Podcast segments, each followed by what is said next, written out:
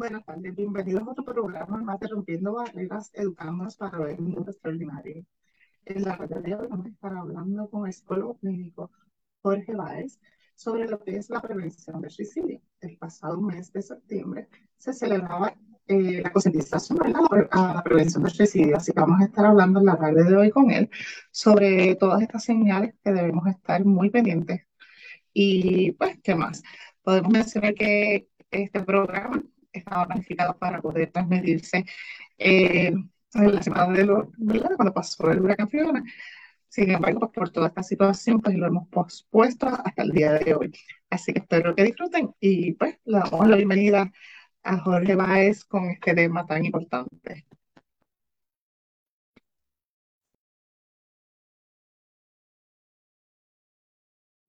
Así que bienvenido Jorge por estar acá con nosotros en el día de hoy. Sí, muchas gracias, encantado de estar aquí presente. Me encanta este que estés con nosotros. Él es una persona que nos puede dar un poquito de luz, ¿verdad? De, todas estas cosas que pasan a diario y que a veces pues no sabemos cómo manejarlas. Pues porque hay muchos mitos sobre todas estas cosas y a veces dejamos pasar cosas tan importantes como lo que es una mínima señal, ¿verdad? Como a veces pensar de que hay el que lo anuncia no lo hace. Correcto. Así que es bien importante hablar sobre todas estas cosas. Definitivamente. Y yo creo que para poder comenzar a hablar del suicidio, pues primera, primeramente debemos saber qué es el suicidio. Definitivamente. Muchas personas piensan, eh, ¿verdad? O tienen solamente un curso de acción cuando del suicidio se trata, pero el Departamento de Salud de Puerto Rico entiende, ¿verdad? Define lo que es el suicidio eh, y a nivel internacional la comunidad científica lo define como un proceso que es complejo, eh, y multideterminado, ¿no? que va a mayormente llevar a la persona a pensar o considerar lo que puede ser la muerte o terminar con su vida, eh, que mayormente se da o surge a raíz de ciertas situaciones personales, sociales y adversidades eh, que también tienden a tener una relación con lo que puede ser presencia de síntomas de salud mental. Mayormente se enfatiza mucho lo que puede ser este, idea suicida, que ese pensamiento de querer desaparecer o, la expresión verbal o escrita de querer hacerse daño. Eh, pero también está lo que entonces podemos considerar que son las amenazas suicidas, que es cuando la persona ya está seriamente considerando hacer algo contra su vida. El intento, que entonces sería cuando la persona lleva a cabo la acción y lo que puede ser entonces finalmente la muerte por el suicidio, que es cuando la persona pues lamentablemente eh, logra eh, acceder a concluir con su vida. Así, eso, así podríamos definirlo. Sí, es, mucho más amplio, ¿verdad? Tal vez lo que hablamos, ay, mira, sí, se suicidó y se acabó. Eh, hay que ver que esto es muy alertante, pues, porque sabemos que estamos viviendo en una en unos tiempos difíciles, así que sabemos que depende también cómo esté el ambiente, pueden surgir, aumentar estas prevalencias. Así que es bien importante ¿verdad? ver estas señales, eh, conocer a las personas, hablar con las personas y saber cuáles son ¿verdad? estos pensamientos que pueden estar teniendo o por qué es que se están mostrando de cierta manera.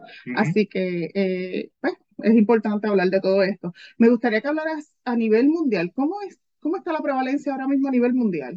Pues eh, ya que estamos en el mes de la concientización del, del, suicidio, a nivel mundial, la Organización Mundial de la Salud eh, reporta que más de 700.000 personas murieron por suicidio para el año del 2019. Eh, es decir, es la cuarta causa de muerte a nivel mundial en lo que fue ese año. Eh, esto hasta cierto punto representó que 58% de las muertes por suicidio ocurrieron en personas que tenían menos de 50 años. O sea, las edades, ajá, las edades que fueron más vulnerables o donde se reportaron la mayor tasa de suicidio fue entre los 15 años y los 29 años. ¿Quién diría, verdad? Eh, exacto que hasta pudiéramos pensar eh, que en muchas ocasiones eh, se cree que personas mayores o adultos tienden a ser las que eh, intenten el suicidio, pero también lo estamos viendo en personas jóvenes como lo que puede ser la adolescencia. Claro, y, yo pienso que esa es una de las etapas más este, importantes. Correcto. Porque hay todos estos cambios, está esta parte de aceptación, de grupo, todo esto, ¿verdad? Que, que es cuando nos empezamos a identificar nosotros como personas, así que yo entiendo que es una de las áreas más más importante a mencionar. Cuando, ¿verdad? Hablando sobre todo esto, te pregunto, cuando las personas lo anuncian, es porque eso va a pasar. Yo me acuerdo que había gente que decía, este, que lo mencionaba al comienzo, como que este, si lo dice, es que no lo va a hacer. Ay, no le hagas caso, porque es que eso lo está anunciando, eso es que no lo va a hacer. Este tipo de cosas, hay que alertarse. Pues eso es un mito, ¿verdad? Usualmente cuando la persona, se cree que las personas cuando lo anuncian, lo hablan, lo pregonan, eh, dice que ¿verdad? se piensa que no lo va a hacer. A veces hay un dicho eh, que muchas personas han escuchado mencionar, eh, perro que ladra no muere. Pero no, en realidad debemos tener mucho ojo eh, porque hablar sobre el, el suicidio ¿verdad?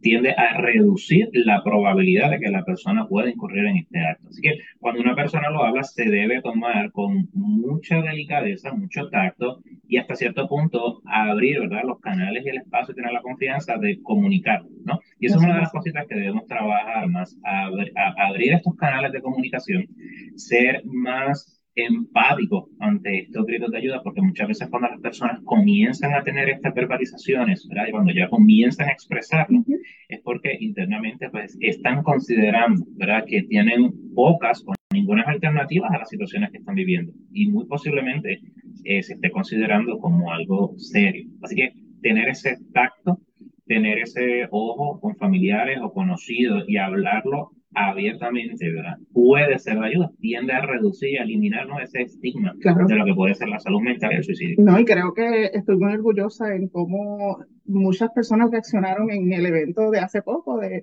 de ¿verdad? Este, de Pello, el joven de, que tiene el área de, de, las plantitas y todo lo demás, que cómo reaccionaron bastante rápido la gente, estuvo muy empática y gracias a eso pues lograron evitar esta tragedia. Así que yo creo que esto es de las cosas más importantes, créeme que también he visto mucho en las redes cuando la gente pone mensajes como este, eh, ¿verdad? Mi experiencia ha sido que gracias a Dios pues hay muchos que sí, que rápido reaccionan y pueden buscar este, cómo ayudar a estas personas. También vemos otras personas que no tienen sentimiento y hacen comentarios fuera de lugar, pero he visto que la mayoría está reaccionando ante estas cosas.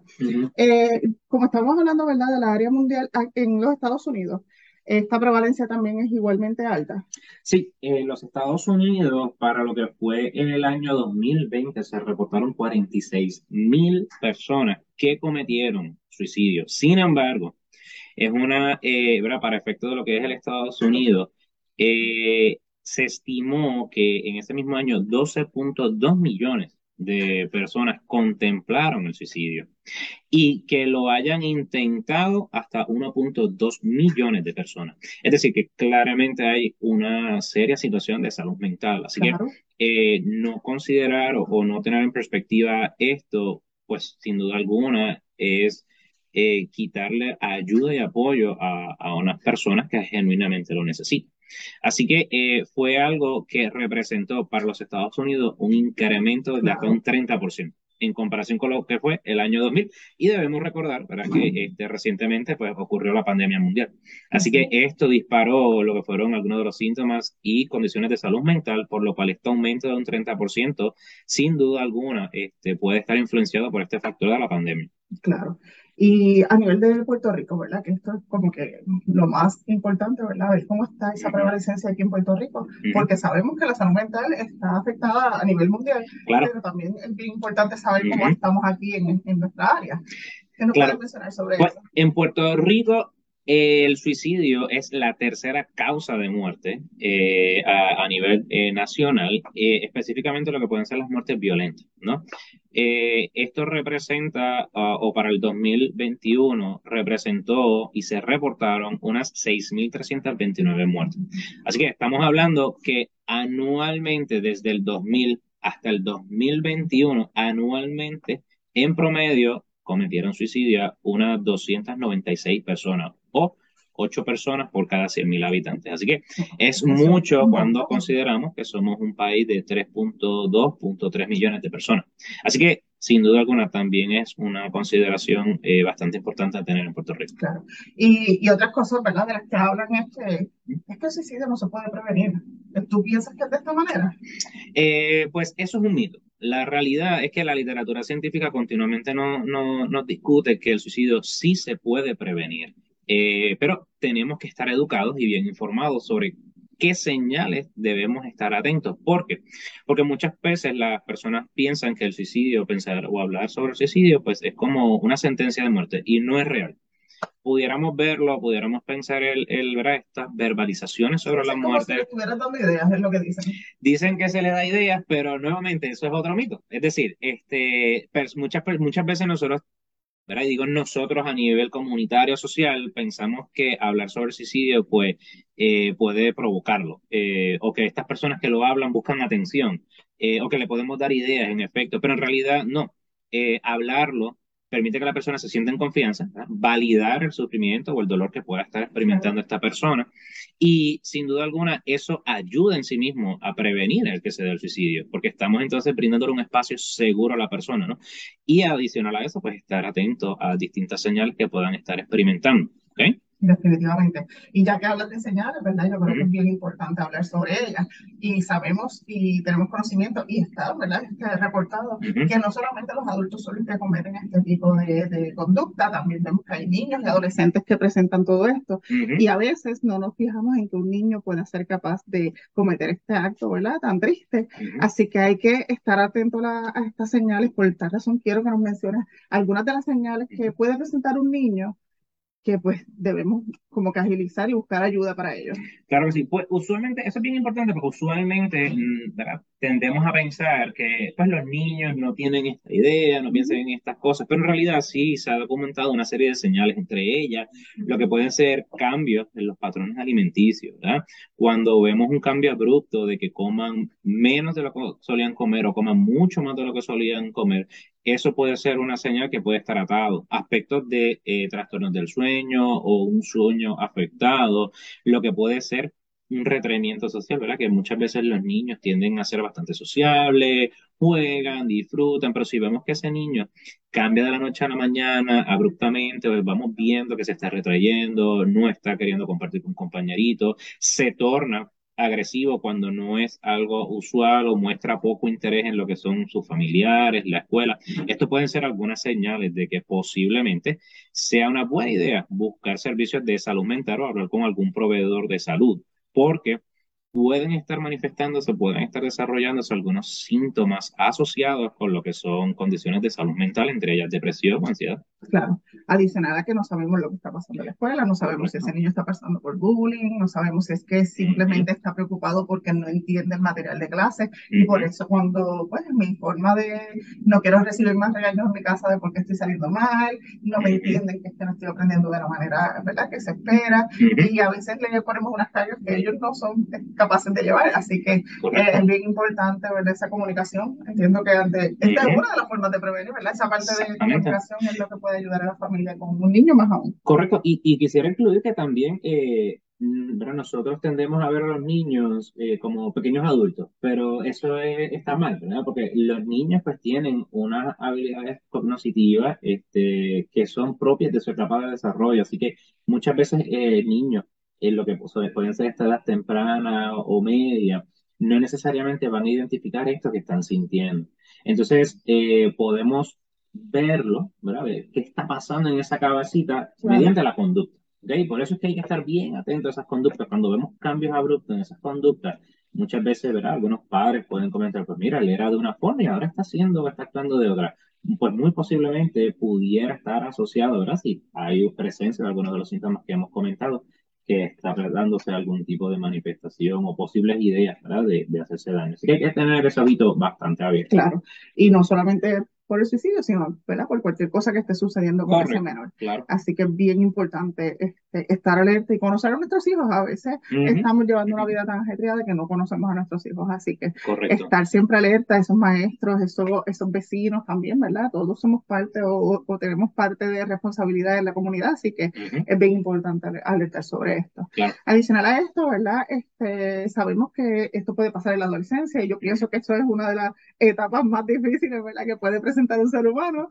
Y pues, ¿cuáles podrían ser esas señales en, esta, en este tiempo, ¿verdad? De adolescencia. Sí, pues similar a lo que puede ser en el caso de los niños, en el caso de los adolescentes, eh, podemos ver un poco más de desarrollo, podemos ver que se acentúan más estos síntomas. Entre ellos podemos ver estado de ánimo deprimido, eh, aumento o pérdida significativa del peso. Inclusive vamos a ver que lo que pueden ser las demandas académicas se van a ver notablemente afectadas, ¿no? Puede haber eh, fatiga mental, un rendimiento académico más pobre, entre ellos vamos a ver pérdida de, de lo que puede ser eh, interés en cosas que solía disfrutar, ¿no?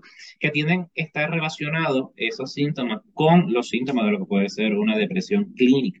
Así que eh, esto pueden ser algunas señales. En algunas ocasiones, inclusive, ¿verdad?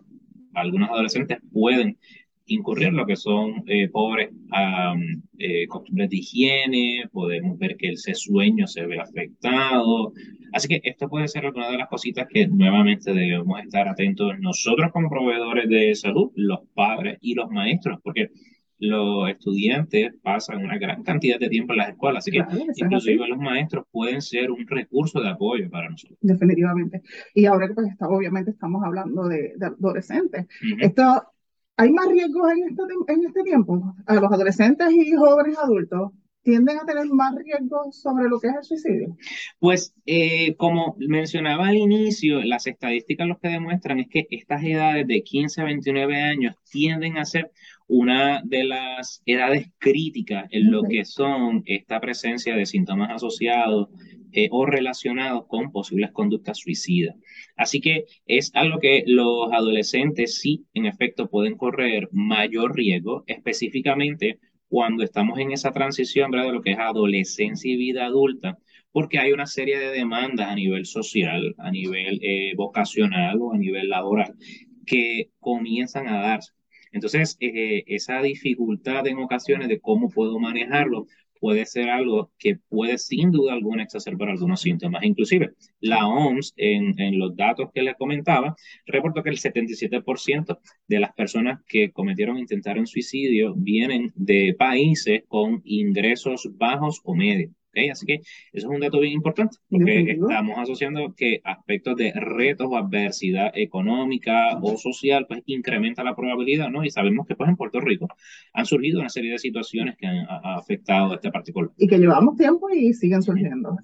Así que, y, tanto en Puerto Rico como a nivel mundial, definitivamente esto es algo de las cosas que más está impactando. en, cuanto a los adultos, ¿verdad? Y, ancianos, ¿verdad? O adultos mayores, eh, ¿Cuáles podrían ser estas señales también, ¿verdad?, relacionadas a, un posible suicidio. Pues en el caso de lo que son los adultos, también debemos considerar que están los adultos y los adultos mayores. Mayormente, vamos a ver, eh, síntomas asociados con la depresión, pero aquí pueden haber unas verbalizaciones mucho más significativas o directas de lo que puede ser el deseo eh, de no continuar con la vida o el deseo de querer hacerse daño.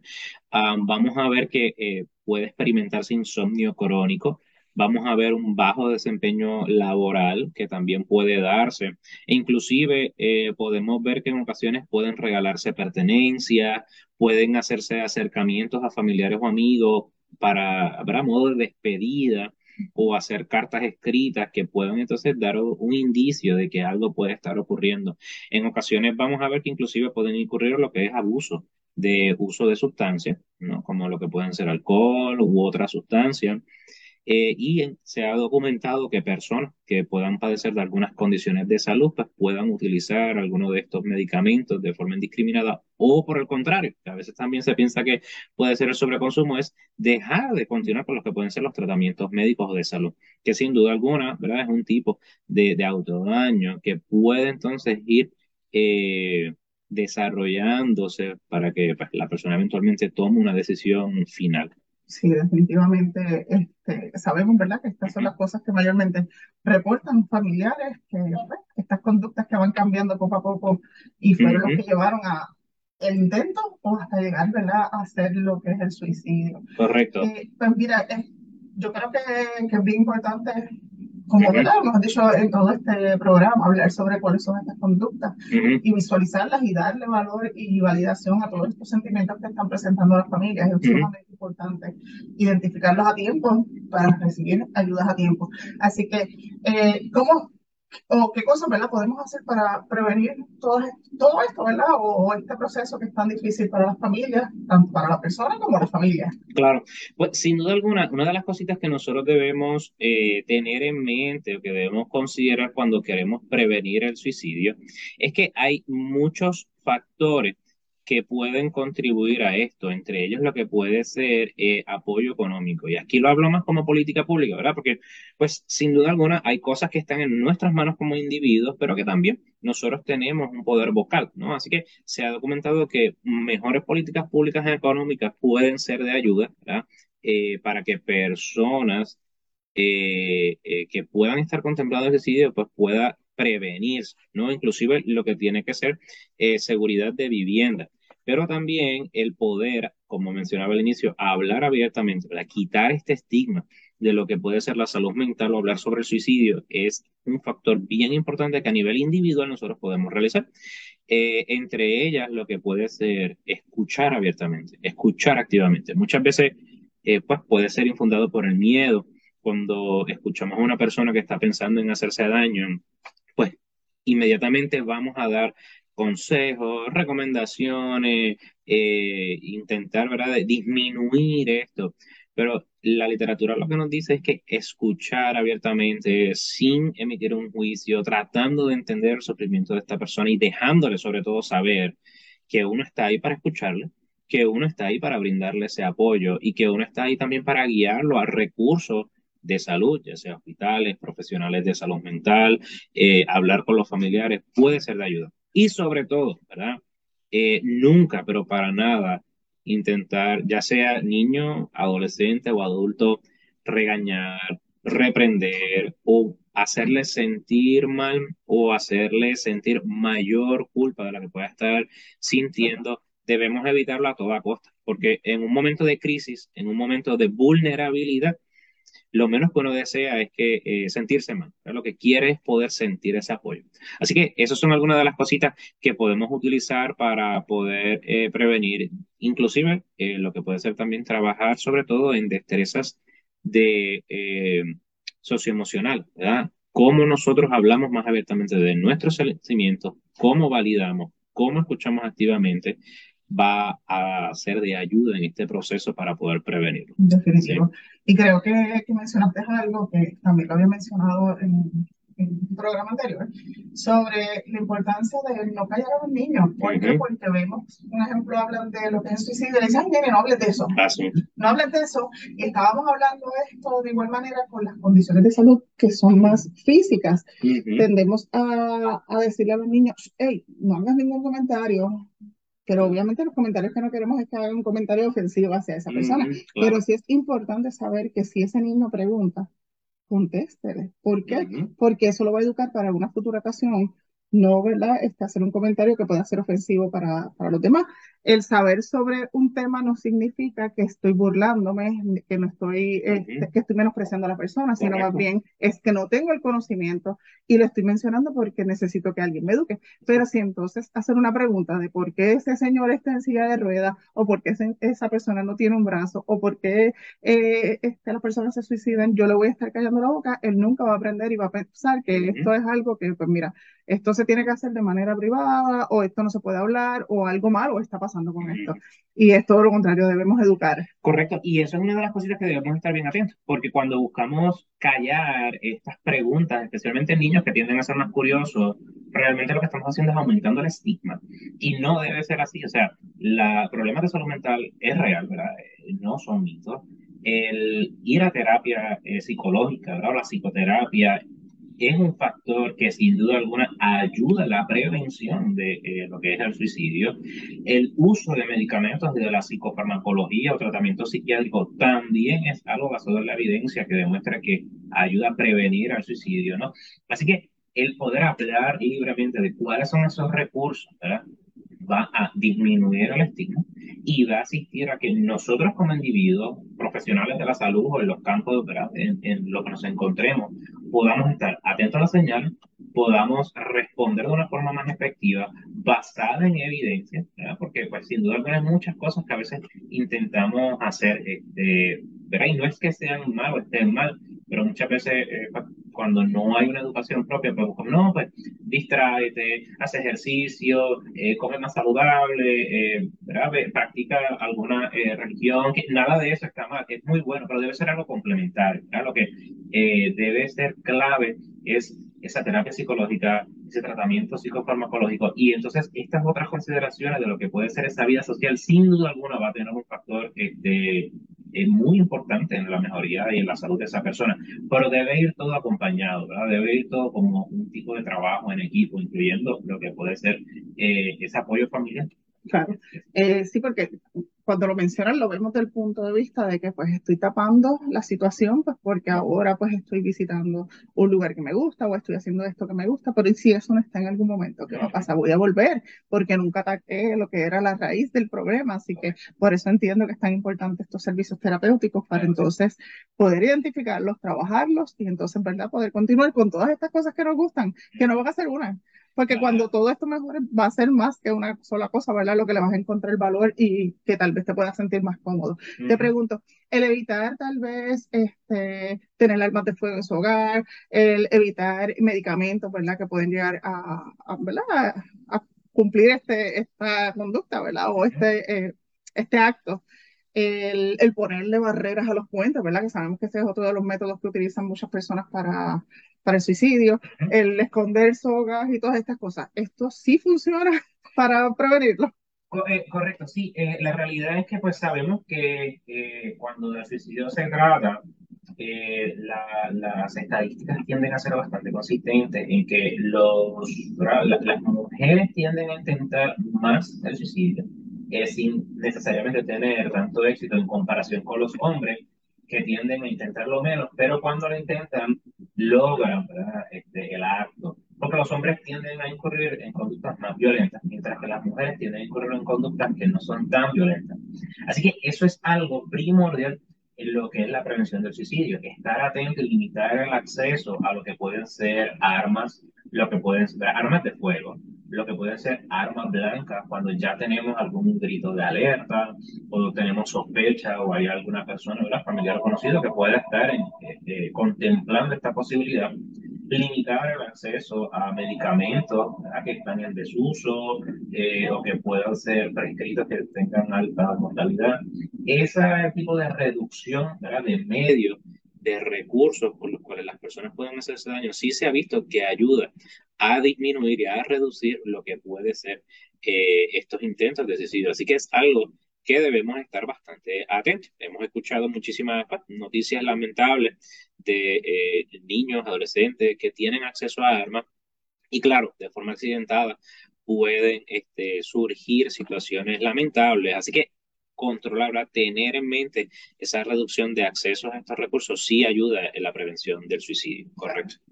Eh, creo que toda la información que hemos brindado hasta el momento es sumamente importante, eh, recalcando ¿verdad? esa importancia de, de, observar estas conductas de las personas, estos cambios drásticos que pueden presentar. Eso es una, yo creo que, de las claves primordiales, ¿verdad? Este, darse cuenta, escuchar a las otras personas cuando estamos, ¿verdad? Con esta, esta carga, porque es que estamos viviendo con carga. yo creo que yo, eh, yo creo que es en general, ¿verdad? Todo el mundo está viviendo con una carga constante y es, ¿verdad? Por los estilos de vida, los cambios. Así que eh, bien importante pues identificarlos a tiempo, buscar ayuda. Eh, sí existe la ayuda, así que es bien importante y como mencionamos, ¿verdad? Buscar desde la raíz del asunto para entonces poder hacer todas estas cosas que nos gustan y disfrutarnos la vida. La vida es bien, es bien valiosa, depende del punto de vista donde la veamos, así que por eso es muy importante encontrar este, la solución a tiempo. Así que antes de irnos, yo entiendo que hemos tocado ¿verdad? la parte más importante de todo lo que es el suicidio, pero esto que vamos a mencionar ahora no es que sea menos importante, creo que también ¿verdad? es de las cosas top o, o las primarias que deberíamos tener en nuestro hogar. Este, ¿Cuáles son las líneas o dónde pueden buscar este tipo de ayuda?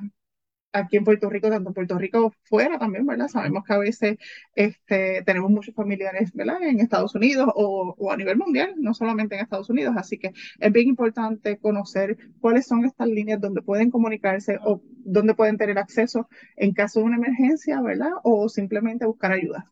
Pues mire, algunos de los recursos que están disponibles para el público eh, en caso de que haya sospecha, deseen orientación o deseen alguna guía para eh, la persona o por familiares o conocidos pueden llamar al 911, ¿verdad? que mayormente es una de las líneas de emergencia más reconocidas, pero actualmente se habilitó una línea que es la línea de ayuda para manejo de crisis y suicidio, que es la línea 988. ¿okay? Es, eh, o podemos verlo como esa línea de emergencia, pero para lo que pueden ser eh, relacionados con salud mental tiende, eh, tiene una, una, grabadora en inglés, pero también provee servicios en español. Así que es una línea, correcto, es una línea que está habilitada a nivel nacional de Estados Unidos, pero que recientemente se trajo para Puerto Rico. Así que no se asusten si al inicio sale una grabadora en inglés, de un tiempo también están los servicios en español. Adicional, aquí en Puerto Rico tenemos la línea Paz de lo que es la agencia de AMSCA, que es la 1-800-981-0023. Y sin duda alguna, una de las cositas que a veces podemos hacer con mayor inmediatez es llegar a lo que puede ser salas de emergencias más cercanas a hospitales, ¿no? Que en estas salas de emergencias se tiende a estabilizar a la persona, se le van a dar todo lo que son los recursos de evaluación médica, evaluación de salud mental y entonces puede determinarse un curso de tratamientos o referido, ¿está bien?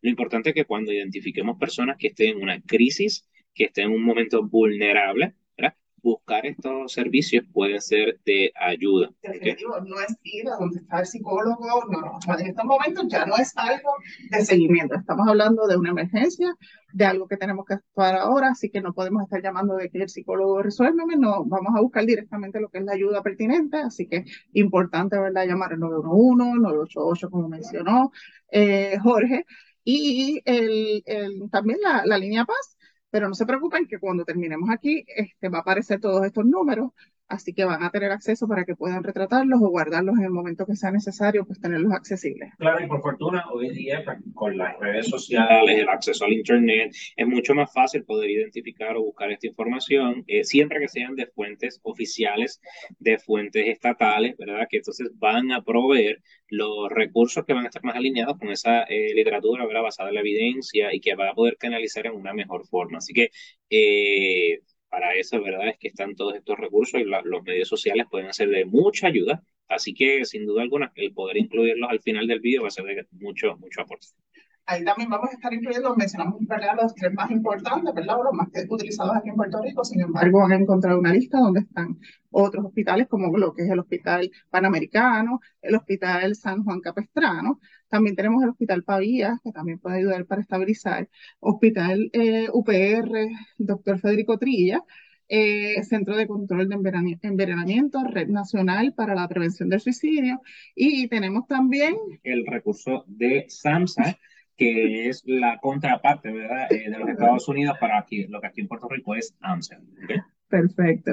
Así que vamos a tener toda esa información tan pronto terminemos acá con ustedes. Eh, no sé si se nos queda algo, yo creo que hemos cubierto bastante, ¿verdad?, de, la información más importante. Te agradezco por tu tiempo. Espero que puedas compartir con nosotros nuevamente, ¿verdad?, en otro de nuestros programas. Eh, ahora, pues ya con esto hemos terminado el programa de hoy.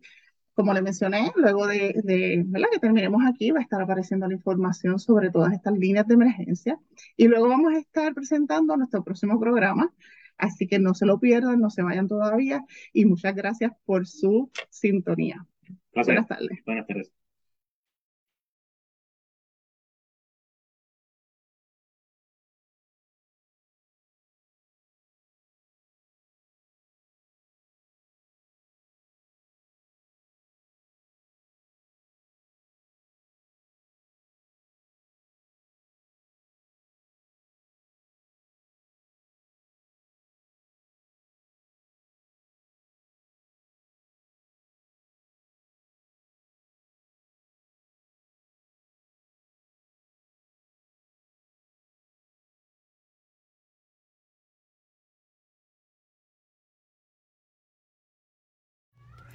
En nuestro próximo programa estaremos hablando sobre las experiencias vividas tanto de especialistas como de familias sobre lo que es el habla y lenguaje.